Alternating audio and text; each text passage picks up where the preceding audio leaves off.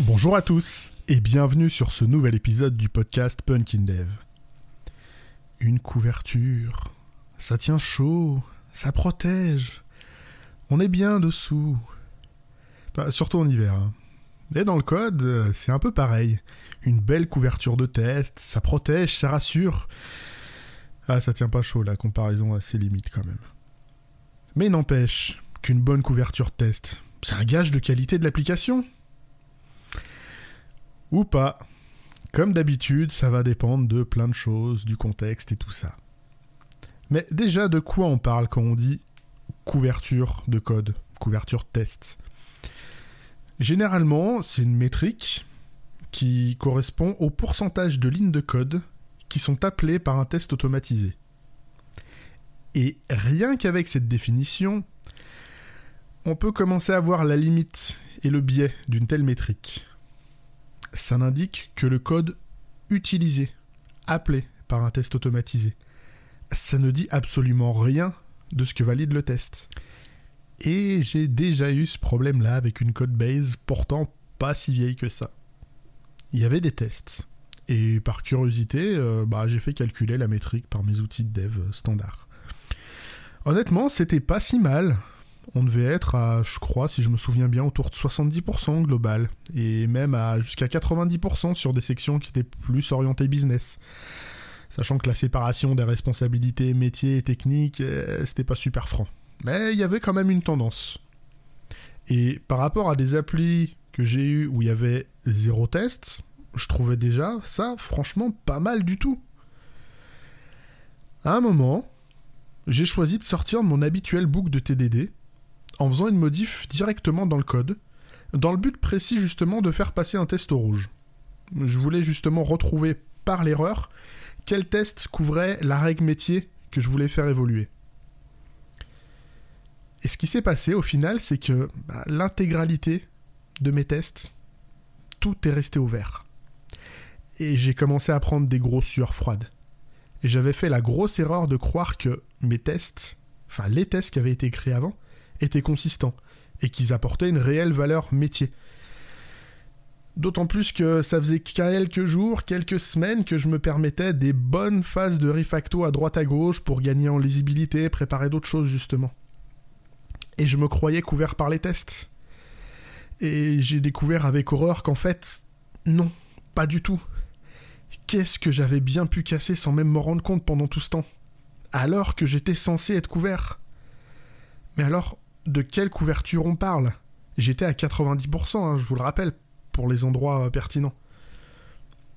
En fait, je disposais d'une couverture qui était purement technique, numéraire, mais à aucun moment je ne pouvais considérer vraiment disposer d'une couverture fonctionnelle digne de ce nom.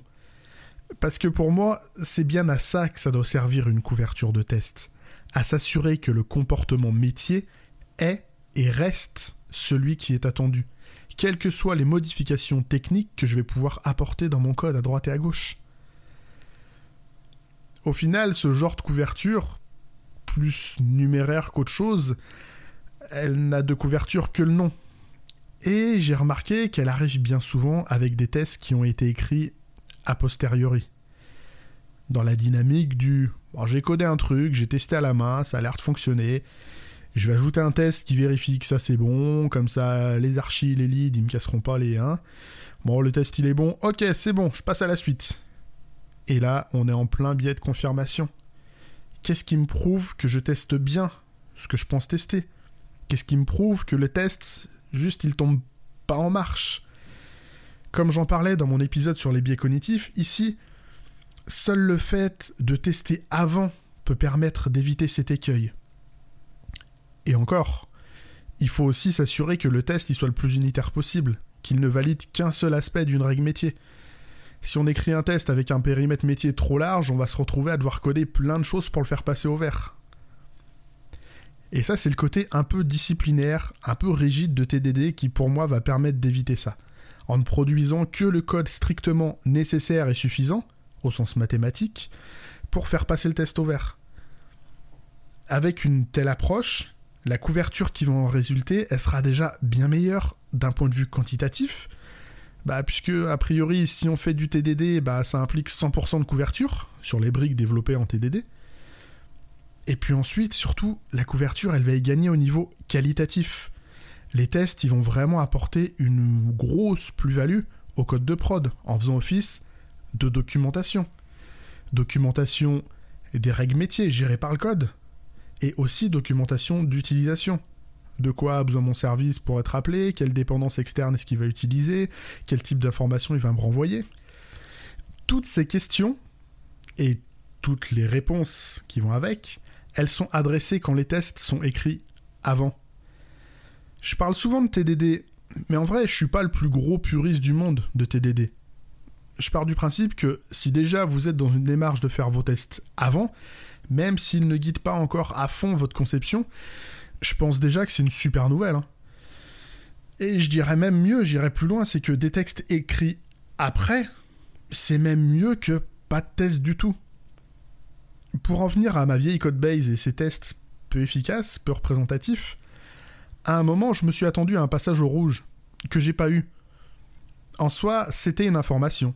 Et j'ai pu la mettre à profit bah, pour mettre en évidence d'autres problématiques, et réagir et adapter mon boulot en fonction de ça. Donc au final, je préfère encore des tests fragiles, pas forcément très efficaces, que pas de tests du tout.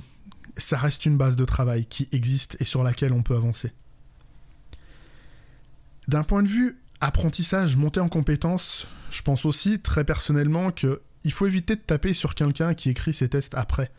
Alors déjà, sur un malentendu, il se pourrait que ces tests soient d'assez bonne qualité et lui permettent de pousser sereinement en prod. Ça n'empêche pas. Hein. Mais surtout, si on estime que la personne qui travaille comme ça a encore des progrès à faire, eh ben, le fait qu'elle sache déjà écrire des tests, c'est un super socle sur lequel s'appuyer. Il suffira de l'amener à entrevoir les limitations de sa pratique, de sa démarche, et de l'accompagner vers une nouvelle étape assez structurante, celle de commencer par les tests, avant toute implémentation.